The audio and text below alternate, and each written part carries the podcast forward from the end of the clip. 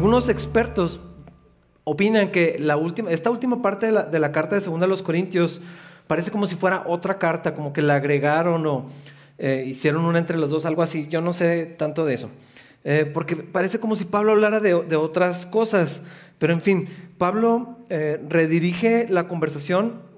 Estuvimos hablando de generosidad con respecto a esta ofrenda que se levantó para los hermanos en, en Jerusalén.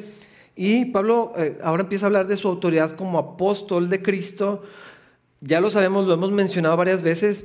Algunos habían criticado el ministerio de Pablo, la persona de, de Pablo, de hecho, algunos se burlaban de él por su por cómo se veía su vida, como que decían, pues como que no se ve tan bendecido, pues se la pasa en la cárcel, lo arrestan, no le va tan bien.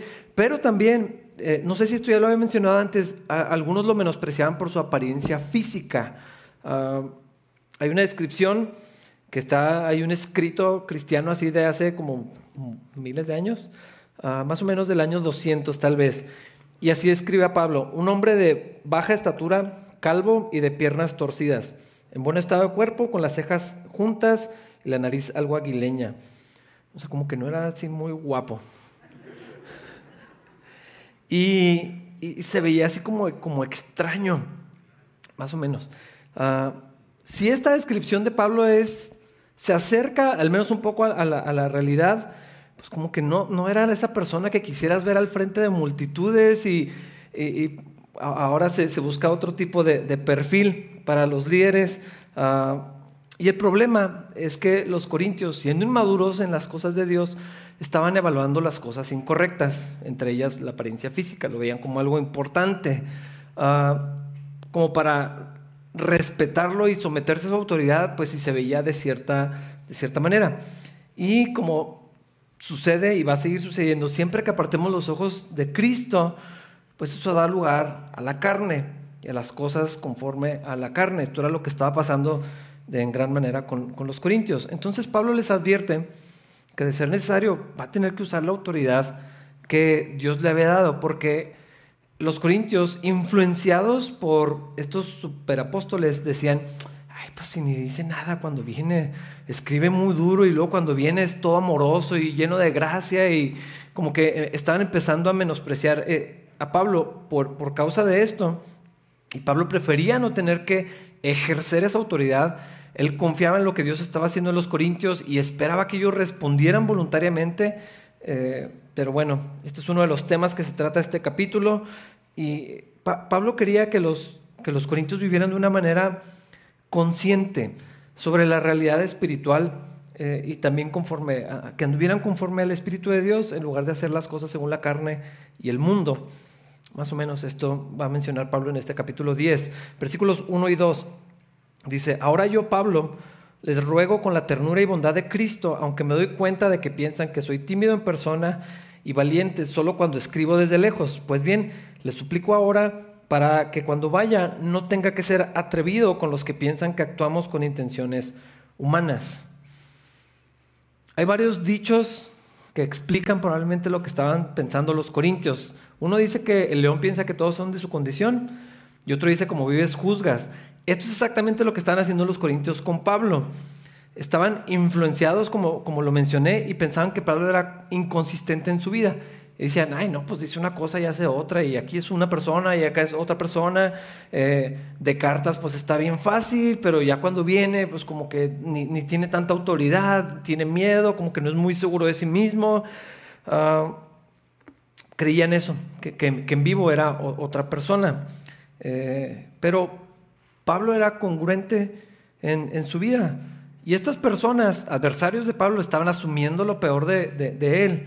Uh, estaban asumiendo que cuando él llevaba el Evangelio, plantaba iglesias, visitaba a los hermanos, les escribía cartas para darles seguimiento, cuando los corregía, cuando los disciplinaba, ah, pensaban que sus intenciones eran mundanas, que eran carnales. Eh, estaban viendo todo, todo con, un, con, un, lente así como distorsionado y dicen, ay, pues claro que está haciendo eso, pues lo que quiere es otra cosa. Y cuestionaban mucho lo, que estaba sucediendo con, con Pablo. Y creían que Pablo es como la versión moderna eh, que, tenemos ahora son estos guerreros cibernéticos. O sea, son expertos en guerras internacionales, en política internacional, en eh, criptomonedas, en psicología, en crianza de hijos, biología y psicología de género y todo esto en redes sociales. O sea, buenísimos para escribir todo y en persona pues, no dicen nada y no tienen argumentos. Ah, buenos para ofender, para criticar y esconderse detrás de un teclado. Pensaban que eso era lo que estaba haciendo Pablo. Ay, pues desde lejos qué fácil, ¿no? Manda una carta, es bien duro, dice muchas cosas que no es capaz de decirnos de frente. Pablo no era así.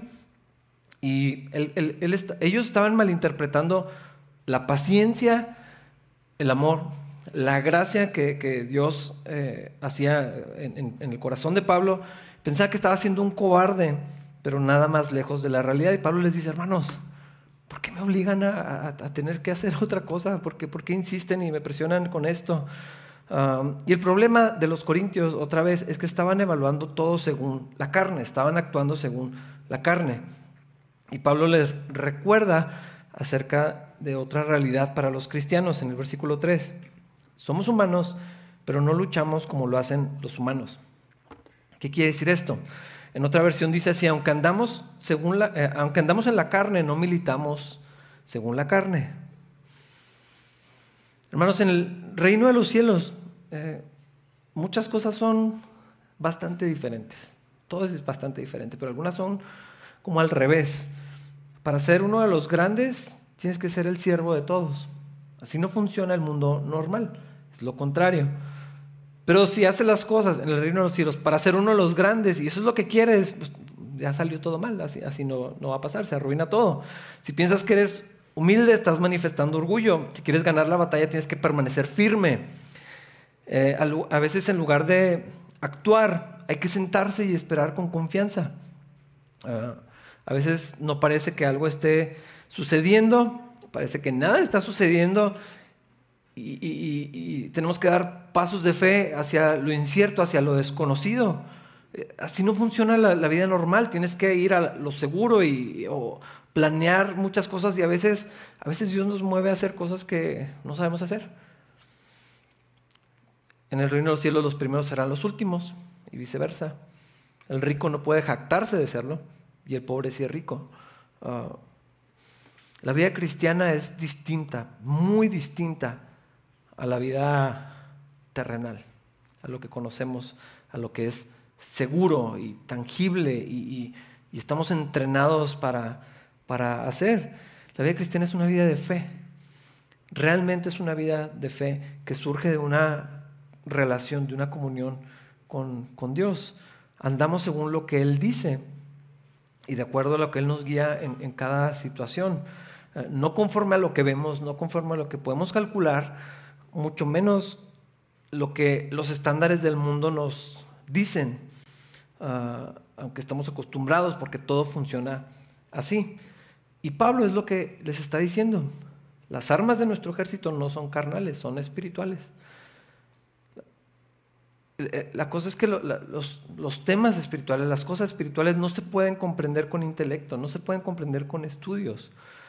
Se tienen que aprender a discernir de una manera espiritual. Y, esto no es nada más algo que puedas leer. O sea, sí, en la, Biblia, en la, palabra de Dios hay sabiduría, claro que sí.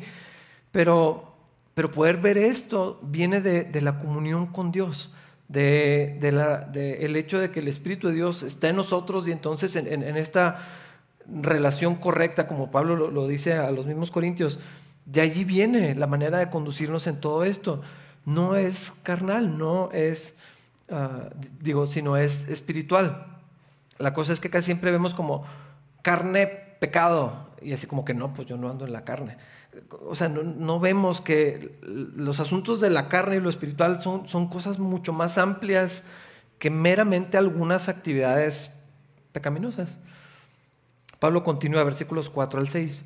Usamos las armas poderosas de Dios, no las del mundo, para derribar las fortalezas del razonamiento humano y para destruir argumentos falsos. Destruimos todo obstáculo de arrogancia que impide que la gente conozca a Dios capturamos los pensamientos rebeldes y enseñamos a las personas a obedecer a Cristo. Y una vez que ustedes lleguen a ser totalmente obedientes, castigaremos a todo el que siga en desobediencia. Las armas de nuestra milicia no son carnales, sino poderosas en Dios. Hay un tema aquí, armas lo militar, ejército, armadura, escudo y espada. Todo esto está haciendo referencia a una, una guerra, está hablando de soldados. Eh, y, varias veces encontramos en, las cartas de Pablo esta idea de, de un ejército al cual pertenecemos. Obviamente está hablando de una guerra, porque estamos en una, en una guerra, hermanos, una guerra espiritual. No importa si quieres participar o no. Tú dices, ah, no, yo preferiría estar en paz, eh, no hay opción. O sea, no, no nos están preguntando si, si, queremos enrolarnos en el ejército. Hay una guerra independientemente de si nos interesa o no, si lo asumimos o no, si lo vemos o no, está, está sucediendo. Y la misma Biblia dice que nuestra guerra no es contra otras personas. E, este es parte del enorme problema con todo este movimiento social que se expresa de diferentes maneras. La guerra no son hombres contra mujeres, no son. La guerra no son blancos contra negros o de otro color. No importa el color. Eh, eh, la guerra no es ricos contra pobres, opresores contra oprimidos. Así no funciona esto. La Biblia lo dice, nuestra guerra, nuestra lucha es espiritual. No son grupos de personas. No tengo que escoger un bando de oprimido eh, y opresores y todo esto. Eh, los enemigos no son los que te critican. En un sentido son tus enemigos, pero tú no estás luchando contra ellos. No es tu familia incómoda, no es la persona que está en tu cama, ese no es el enemigo. Hermanos, la lucha es espiritual. Y yo les aseguro que es muy poco probable que alguna vez tengan que expulsar algún demonio. Tal vez les pase, tal vez algunos ya han vivido alguna cosa así, probablemente para la mayoría no. Ah, probablemente tampoco van a experimentar alguna manifestación espiritual sobrenatural del enemigo en este sentido. Pero sí les aseguro que todo el tiempo hay una lucha en los pensamientos. Esa sí es constante, diaria. Eh, el temor la ansiedad, la duda, la queja, la ingratitud, las comparaciones, los celos, la envidia, la lujuria, la murmuración, todo esto, y, etcétera, se libra de una manera espiritual y, sucede en, los pensamientos. Hay algo que está pasando ahí y esa sí es una lucha espiritual, esa sí es real y estoy seguro que todos absolutamente de diferentes maneras eh, estamos librando esto. Ah, es decir, si son pecados, si es un problema de la carne, pero es una lucha que involucra esto y mucho más que, sucede en el campo de, la mente. ahí está sucediendo, ah, o sea, se está gestando y ahí está pasando eso. Dios me va a cuidar, Dios va a proveer, ¿qué voy a hacer? ¿Qué tengo que hacer? ¿Qué está pasando? Me preocupa esto, me hablaron esto, me vieron feo. O sea, todo eso está pasando aquí, continuamente. Entonces, si quisiéramos decir que no hay una guerra espiritual que estamos viviendo continuamente, no sé qué pensamos que es eso. No es pelear contra diablos, no, no, es, no es así. Ahora, mente y corazón probablemente son dos cosas separadas, pero creo que en ocasiones también son intercambiables ah, y cuando menos hay una conexión muy cerrada entre estas dos ideas, si nos quisiéramos poner estrictos en las definiciones. Ah, cuando la serpiente engañó a Eva y causó la desobediencia de, de Adán ahí en el jardín del Edén, lo que hizo fue presentar argumentos. O sea, se metió en sus cabezas ah, con lo que Dios había dicho. Sí les dijo. sí dijo Dios eso. Con que Dios tiene esta idea. Cuestionó el carácter bondadoso de Dios para presentar la posibilidad de que Dios estuviera escondiendo algo. No se van a morir. Lo que pasa es que si comen, sus ojos van a ser abiertos y van a ser como Dios está implicando que Dios estaba guardando algo, que no quería ser generoso con, con los humanos, que tal vez Dios no era tan bueno como parecía, que estaba privando a los hombres de algo muy importante a lo que podían acceder, algo que podían tener, algo deseable para ellos. Les ofreció la posibilidad de ser como Dios y de no necesitar a Dios. Ustedes van a poder decidir lo bueno y lo malo. Y de hecho, de acuerdo a la serpiente, Dios era hasta mentiroso. No, no es cierto que se van a morir. Porque le dijo, no, no debemos ni tocarlo porque nos vamos a morir. No, no se van a morir. Se van a abrir sus ojos. O sea, Todo esto estaba pasando aquí, en, los pensamientos. Ah, y esos argumentos causaron una revolución en, Adán y Eva. Lo comemos, qué padre, y lo, desearon. Y, o sea, algo pasó aquí, ¿no? O sea, no, no respondieron como animales.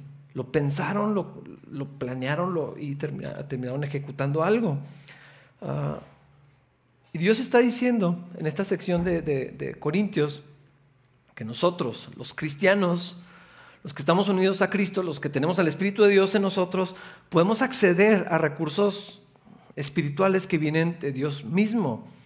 Son recursos del cielo, no son de la tierra. Eso es lo que está diciendo. Nuestras armas son espirituales. No las encontramos aquí. Ah, ¿Para qué? Para que podamos conducirnos en la vida, para que podamos enfrentar situaciones y para que podamos destruir, dice, fortalezas. No sé si has visto alguna fortaleza, alguna vez has viajado a algún, no sé cuántos han ido a un castillo, yo nunca he visto uno más que en fotos y películas, pero, o sea, los muros y, las torres y todo esto es algo impresionante, una fortaleza. Había ciudades que no se podían conquistar o virtualmente imposibles de conquistar porque estaban en un monte y luego hay unos muros enormes, o sea, no eran, no eran bardas de block, o sea, eran unos muros enormes, con unos cimientos profundos y altísimas. O sea, penetrar en una ciudad era algo difícil. Está hablando de destruir fortalezas, de pensamientos. Ah, esta lucha en la mente. Y dice que podemos librar esta batalla y ganar en esta batalla por el poder del Espíritu de Dios que mora en nosotros, en este nuevo corazón que tenemos. ¿Y sabes qué hacemos los cristianos todo el tiempo? Como los corintios, ah, elegimos librar todas esas batallas con herramientas humanas, carnales, es lo que está diciendo. Buenas armas logran ciertos resultados, ah, tienen cierto beneficio, ah, pero siguen siendo de segundo nivel siguen siendo terrenales, ah, carnales, y como tienen que ver con la sabiduría del mundo, y de acuerdo a Santiago, pues también son animales y diabólicas en muchos sentidos. Es cierto que son efectivas estas herramientas, un poco, eh, pero son como parches que no solucionan los problemas del corazón. Ah, e-, ese, es el, ese es el problema. Sí ofrecen resultados temporales no, es que yo intenté esto y me está funcionando. Y me dijeron que hiciera las cosas así. Cerré este negocio y es que escuché a una persona y me dijo que utilizara esto. Fui a tal lugar y me dijeron que hiciera esto en mi matrimonio y me está funcionando. Pues sí, sí tiene, sí, tiene ciertos resultados, pero no sanan el corazón, no traen vida, no, no, no hay lo que Dios quiere allí, no traen paz verdadera, no pueden dar vida. Y Pablo les está diciendo, ¿por qué viven de acuerdo a eso cuando tienen otra cosa? Los cristianos tenemos acceso a otra cosa. Pero los corintios estaban eligiendo librar estas batallas y conducirse y vivir toda su vida de acuerdo a las cosas de la carne. Y saben qué, hermanos, yo a lo mejor es nada más un pensamiento mío, pero yo me atrevo a decir que es por eso que muchos cristianos tienen unas vidas sin gozo, sin paz, nunca están tranquilos. No conocen el amor verdadero, no conocen el perdón verdadero. Viven vidas muy poco deseables. Son cristianos, hacen todo lo correcto, buenos cristianos y sus vidas están apagadas, como grises. ¿Por qué? Porque teniendo acceso a la vida de Cristo, peleamos y vivimos la vida de acuerdo a las cosas de la carne. Y ahí no vamos a encontrar vida jamás. Es lo que Pablo les está diciendo. Hay gente que vive enojada todo el tiempo. Y eso lo puedo entender de alguien que no conoce a Cristo, pero de un cristiano enojado toda la vida. ¿Cuántos años hace que conoces al Señor? 25. ¿Y 25 años enojado? amargado.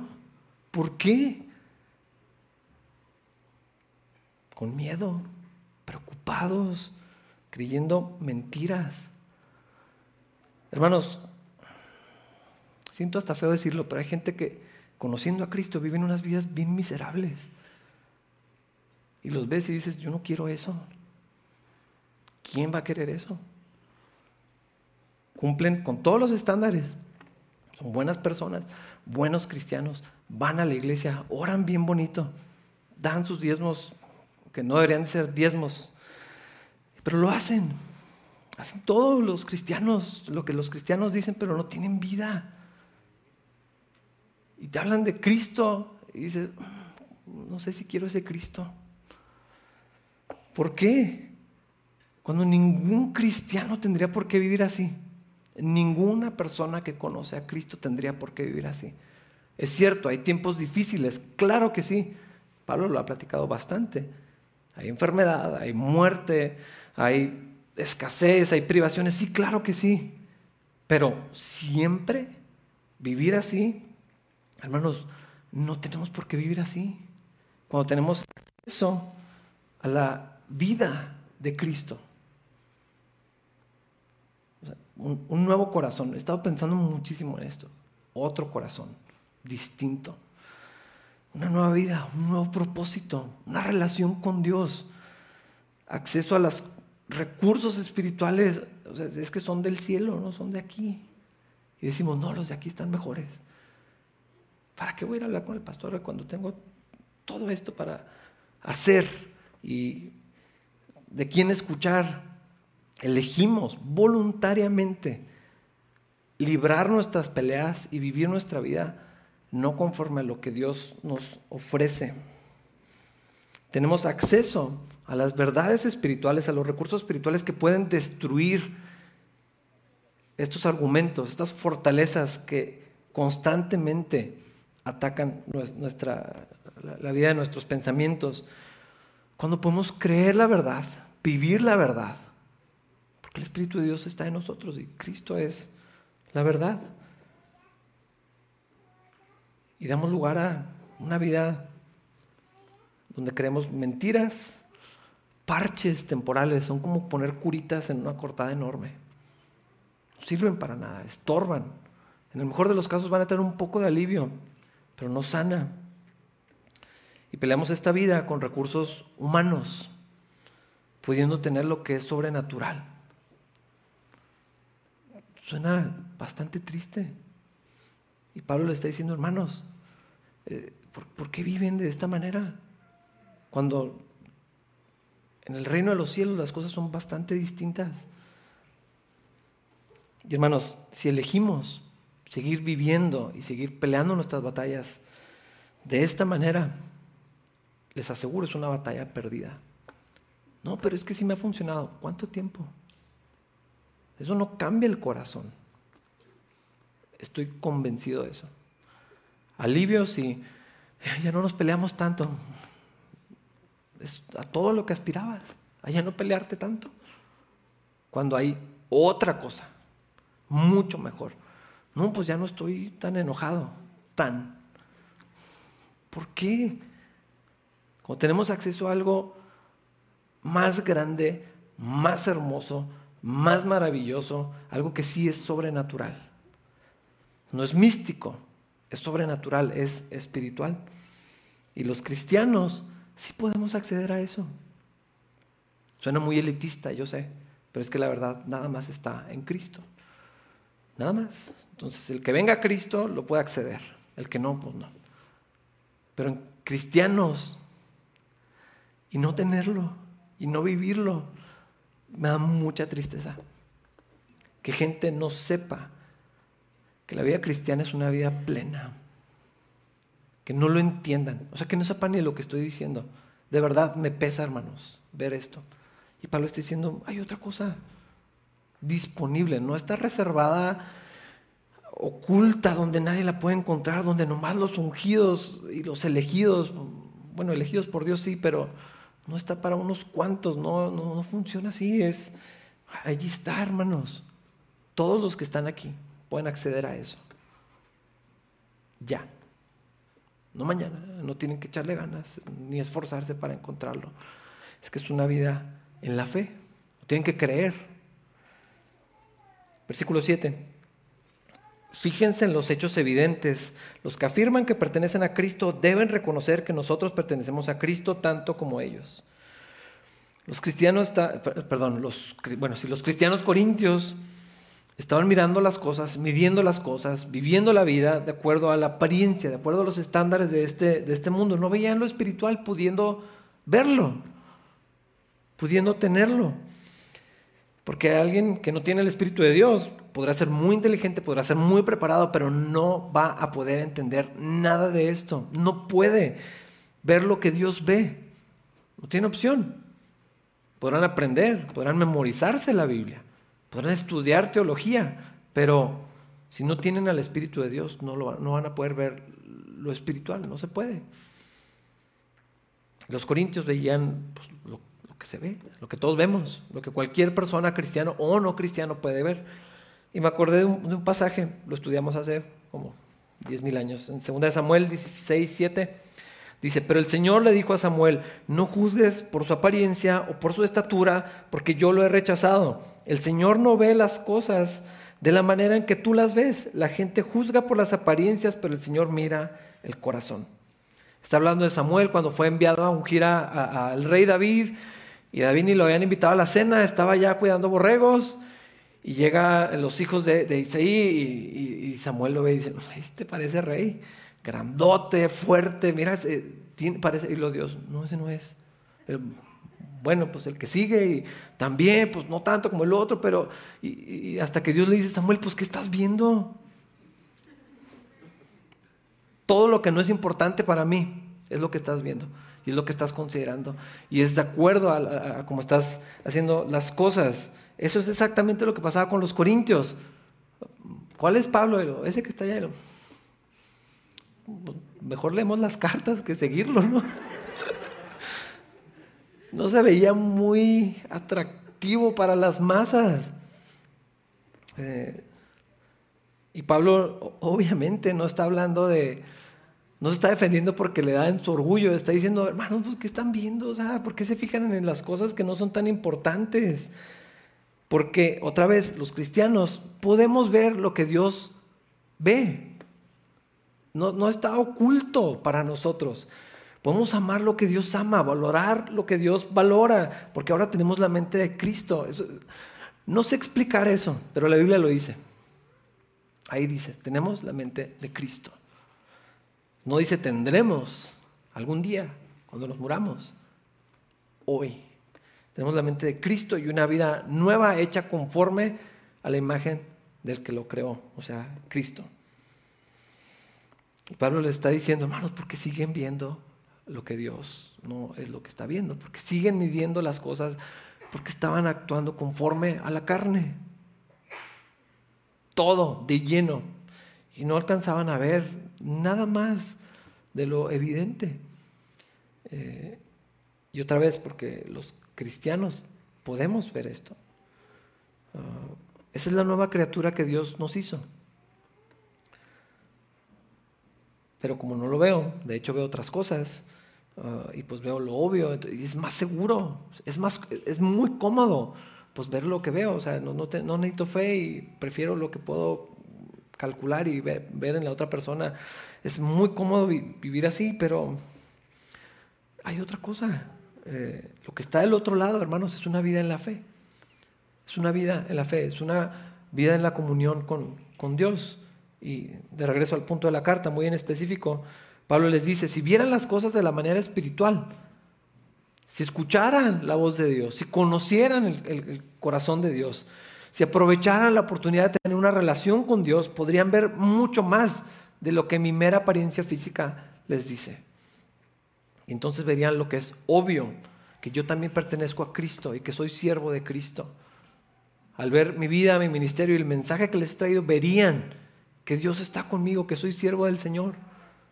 No se está presentando como perfecto para nada, pero está diciendo, hermanos, si, pudieran ver eh, eh, lo espiritual si pusieran tantita atención se darían cuenta que yo también soy de Cristo.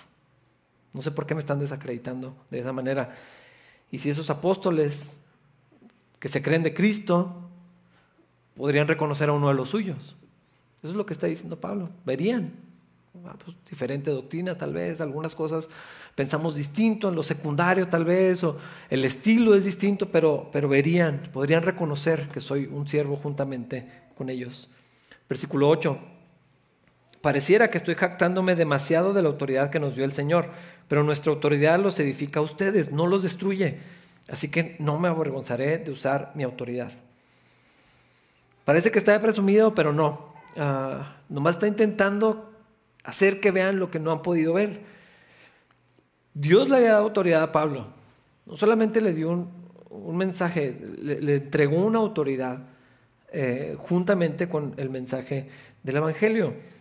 Y eh, esa autoridad que Dios le había dado a Pablo, ah, en esa autoridad, en el uso, en el ejercicio de la autoridad, servía a los corintios en lugar de controlarlos y aprovecharse de ellos. Esta no es autoridad. Probablemente por eso tenemos tanto problema con, la autoridad, porque no sabemos lo que significa autoridad. Pensamos que el que está en autoridad es el que manda y es el que se sirve, porque lo hemos visto en un montón de formas, desde la casa hasta el gobierno, hasta las iglesias, en, muchas de las esferas. Pero nuestra experiencia no puede definir la realidad, la palabra de Dios sí. Lo que yo viví, por más insano que haya sido, no, no, esa no es la verdad de los conceptos, de lo que Dios dice. Eh, la autoridad delegada por Dios sí es un privilegio, pero no nada más es un privilegio, es una responsabilidad. Y si ya lo ponemos de esa manera, eh, cambia bastante. Autoridad es responsabilidad. Soy responsable por otros, estoy a cargo de otros, me van a pedir cuenta por otros. Y las cosas que no son mi culpa son mi responsabilidad. Aunque no sea mi culpa, soy responsable de las vidas de otros. Y si, lo pones desde esa perspectiva, ¿por qué queremos autoridad? ¿Quién quiere más responsabilidad? ¿Quién quiere más trabajo gratis? Problemas gratis. Nadie. Pero como entendemos mal la autoridad, decimos, ay, pues qué padre, los, que están a cargo y lo vemos como algo tan deseable cuando es, una responsabilidad bastante grande delante de Dios. Es el cuidado de otras personas, es el servicio a otras personas. El que tiene autoridad debe servir más, más eh, tiene que entregar de, su vida. Nunca es para provecho personal, es para edificar, es para servir, es para bendecir, es para proteger, es para proveer, es para cuidar a otros. Y reconocer que Dios ha dado autoridad no viene de orgullo, eh, porque lo contrario es traer la consecuencia de inhibir lo que Dios quiere hacer. Si yo resisto la autoridad que Dios me ha dado, porque me apena decirlo, porque se siente orgulloso, porque entonces no la voy a usar. Y al no usarla voy a escapar de, de, lo que Dios me está llamando a hacer. Y voy a privar a otros de ser bendecidos de la manera que Dios quiere que yo sirva. Pero ahorita, y más en estos tiempos, no va a ser específico, ya saben de qué hablo, da pena hablar de eso, porque es un tema tan conflictivo que preferimos no mencionarlo y, no reconocer que Dios sí ha entregado autoridad, pero responsabilidad es lo que, lo que está diciendo. Ah, muchos prefieren no mencionar nada de esto, pero si entendiéramos lo que la palabra de Dios dice, porque, que significa autoridad, si pensaríamos como Pablo, y Pablo está diciendo, no me da pena decir que tengo autoridad sobre ustedes, porque eso es para su bendición, es para su bien, no para el mío, es para el beneficio de ustedes. Y si voy a usar esa autoridad, lo voy a hacer para eso. El uso de autoridad no destruye. Por eso todo, este pensamiento que, está infiltrado en la separación de grupos, por color, género o ah, estado civil o social o económico o de estudios o lo que sea, eh, donde pone nadie debería estar a cargo porque nos oprimen y no, es que esa no es la autoridad verdadera. La verdadera autoridad edifica, bendice y por supuesto honra al Señor porque Él es quien la ha entregado. Versículos 9 al 11. No es mi intención asustarlo con mis cartas, pues algunos dicen, las cartas de Pablo son exigentes y fuertes, pero él en persona es débil y sus discursos no valen nada. Estas personas deberían darse cuenta de que nuestras acciones cuando lleguemos en persona serán tan enérgicas como lo que decimos en nuestras cartas que llegan desde lejos. Pablo les está avisando. Ah, no quiero que se preocupen, hermanos, pero sí quiero que sepan que vamos a tener unas cuantas juntitas con algunas personas. Juntas difíciles y largas, y voy a decirles lo que les tengo que decir. Ah, las cartas les. Si las cartas a los Corintios nos parecen duras, no quisiéramos escucharlas en persona. Eh, solo podemos imaginarnos cómo sería esto. Y Pablo le está diciendo, hermanos, pues si lo tengo que hacer, lo voy a hacer. Porque ese es el rol que Dios me ha dado en sus vidas y no tengo pena de hacer lo que Dios me llamó a hacer. Versículo 12. Ah, no se preocupen, no nos atreveríamos a decir que somos tan maravillosos como esos hombres que les dicen qué importantes son ellos, pero solo se comparan el uno con el otro, empleándose a sí mismo como estándar de medición. Qué ignorantes. Está hablando de estos falsos apóstoles. Eh, en el siguiente capítulo habla un poco más de esto que llegaban y, eran muy elocuentes, muy preparados, con mucha educación, o sea, sabían hablar eh, de una manera maravillosa y también tenían así como pues, su, apariencia, su, vida, eh, como que utilizaban eso para, promoverse. Pero otra vez, el uso de la perspectiva humana se queda muy corta con la sabiduría de Dios. Y es lo que les está diciendo, no nos vamos a a ir a, promover a nosotros y decir que somos igual de maravillosos que ellos. No es lo que está diciendo. Cuando está diciendo también somos siervos de Cristo, no está diciendo somos increíbles personas. No está diciendo eso. Eh, dice, no nos vamos a estar comparando con ellos, como si ellos fueran el estándar. No es lo que está tratando de hacer. Es como que yo también. Síganme a mí también, porque nosotros hablamos igual que ellos y si quieren me visto como ellos. Pablo está diciendo, esa es una medida de ignorantes. Ahí dice es un estándar muy pobre. Ah, porque Pablo quería decir dos cosas. Significa ponerse a la medida de los demás y hacer los demás la medida de uno mismo. Ah, porque la medida para compararnos nunca es con otro hombre. No es. Eh, por si no estaba claro, eh, Pablo está diciendo, yo no soy la medida de los demás tampoco. Eh, no está diciendo soy igual de importante, de elocuente, de, denme una oportunidad y van a, voy a demostrarles. No está hablando de que es súper piadoso ni, maravilloso. Ese sería, les dice, hermanos, ese sería un estándar muy básico y muy bajo. Compararnos y medir a las personas de acuerdo a yo soy la medida. O al revés, porque a veces es para el otro lado, pues otra gente es la medida. Pero esto no es sabio, no es inteligente tampoco, no viene de Dios. Y si vamos a tomar una medida que sea Cristo, Él es la medida, Él es el estándar. Y entonces ahí sí quedamos todos parejos. Ahí sí no hay nada de que jactarnos, no hay nada que presumir, no hay nada, nada. Y tampoco hay nada, gracias a Dios, es maravilloso el Señor, porque tampoco hay nada de que avergonzarnos. Ya no, ya la deuda está saldada, estamos todos por igual, estamos todos parejo. Versículos 13 y 14. Nosotros no nos jactaremos de cosas hechas fuera de nuestro campo de autoridad. Nos jactaremos solo de lo que haya sucedido dentro de los límites del trabajo que Dios nos ha dado, los cuales incluyen nuestro trabajo con ustedes. No traspasamos esos límites cuando afirmamos tener autoridad sobre ustedes, como si nunca hubiéramos ido a visitarlos, pues fuimos los primeros en viajar hasta Corinto con la buena noticia de Cristo. Estas personas, estos otros apóstoles, fueron muy astutos eh, en, la maldad. Dijeron, ¿dónde ya está una iglesia establecida? Ah, mira, vamos para allá. Se fueron donde ya estaba todo construido, ya estaba todo funcionando, se fueron para allá. Y Pablo está diciendo acerca de esto. Eh, toda autoridad puesta por Dios tiene una esfera, tiene límites. Una persona en autoridad no tiene autoridad sobre todo mundo. Eh, en el hogar hay una autoridad, Nada más. Ahí, esa es la esfera de autoridad. En la iglesia hay autoridad y nada más en la iglesia local tiene esa autoridad. El gobierno tiene una autoridad. Parte de los problemas que estamos viendo es porque gente se sale de su esfera de autoridad para querer ejercerla en donde no está invitado. Es importante que una persona en autoridad no ejerza esa autoridad fuera de la esfera que se le confirió. Es importante que la persona que está en autoridad reconozca dónde está sometido también. Y las personas bajo autoridad deben reconocer también que Dios les ha puesto a alguien en autoridad. ¿En dónde? Si donde yo estoy bajo la autoridad de quién estoy. Es un buen ejercicio. Y en este caso, Pablo está diciendo, hermanos, sí tengo autoridad sobre ustedes. O sea, llegaron estos líderes muy increíbles, muy maravillosos, bien por ellos, pero yo fui el primero. Yo les llevé el Evangelio y yo planté esa iglesia. no se les olvide. Lo estoy diciendo con humildad, pero también con, con seguridad.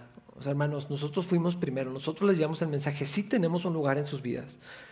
Versículo 15, tampoco nos jactamos ni nos atribuimos el mérito por el trabajo que otro haya hecho. A cambio, en cambio, esperamos que la fe de ustedes crezca, a fin de que se extiendan los límites de nuestro trabajo entre ustedes.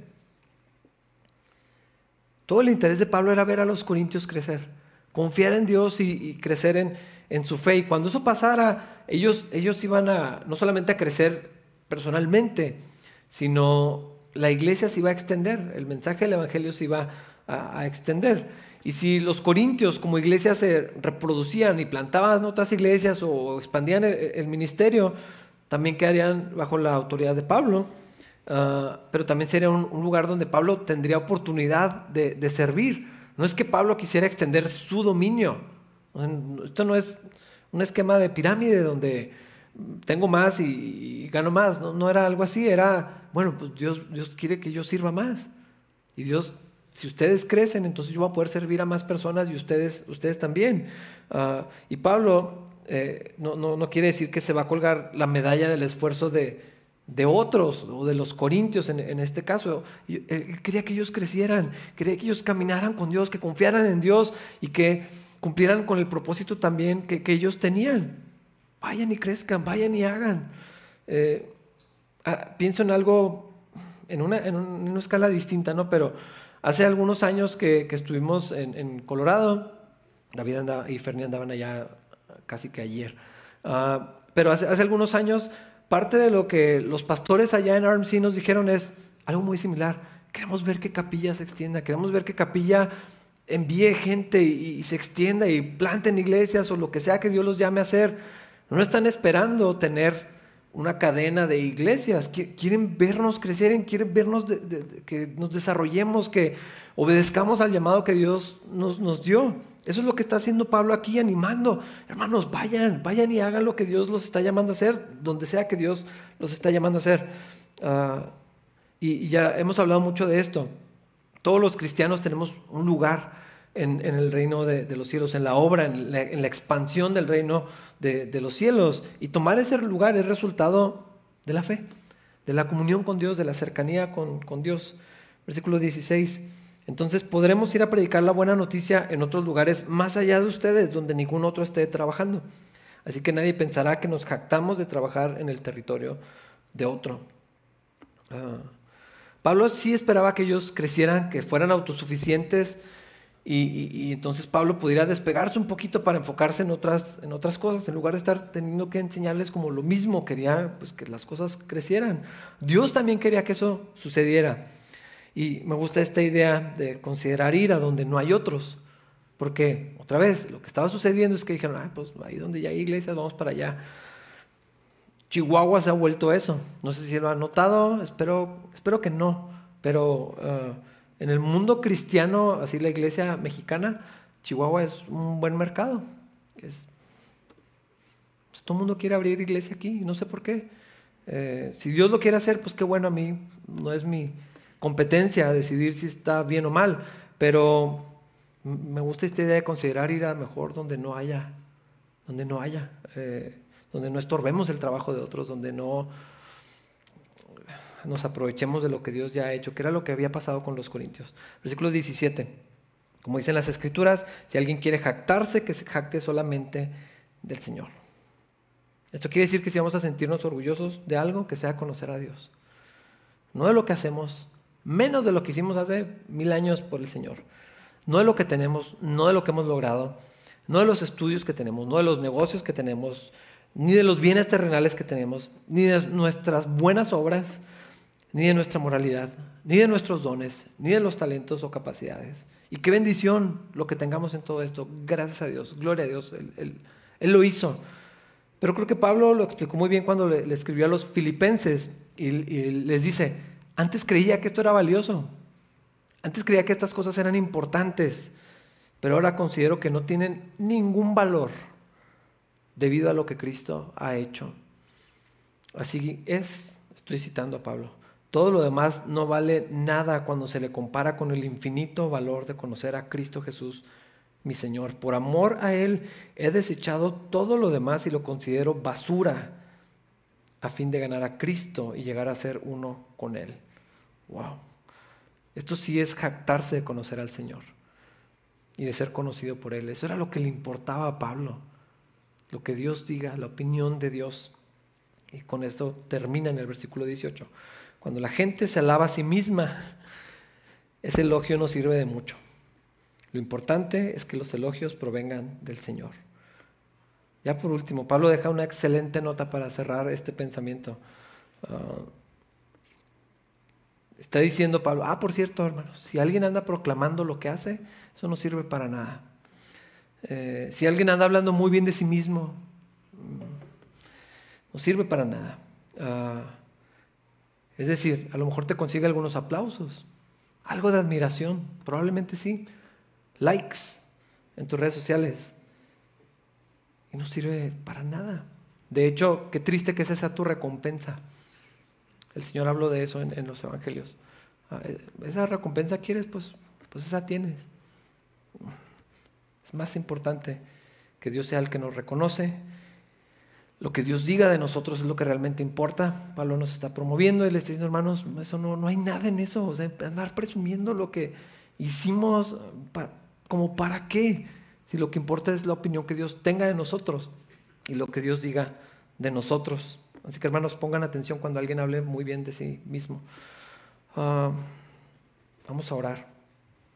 Espero que este capítulo tiene muchas cosas, pero la importancia de acceder, lo que Dios nos permite en lo espiritual y no en las cosas de la carne, eso es algo increíble que hermanos, nadie tendría por qué no vivir esta vida plena si conocemos al Señor. Vamos a orar. Dios, gracias por tu obra, gracias por tu palabra, gracias por recordarnos estas cosas, Señor, gracias por la maravillosa vida que nos das en Cristo Jesús. Yo te pido, Señor, yo te ruego que mis hermanos, mis hermanas puedan verlo y puedan vivirlo y puedan creerlo, Señor. Dios, que no andemos viendo las cosas conforme a la carne, Dios, y peleando la vida y viviendo la vida de acuerdo a, los esfuerzos en la carne y a las cosas de este mundo, Señor, cuando tenemos acceso, Señor, por la vida de Cristo, por la obra de Jesús, algo mucho más grande. Ah, recuérdanos eso, Señor, y haz tu obra en nuestros corazones para que podamos vivir de esta manera que tú nos has dado, Señor, eh, que nos has regalado juntamente con tu Hijo Jesucristo, Señor, y en su nombre te lo pido. Amén.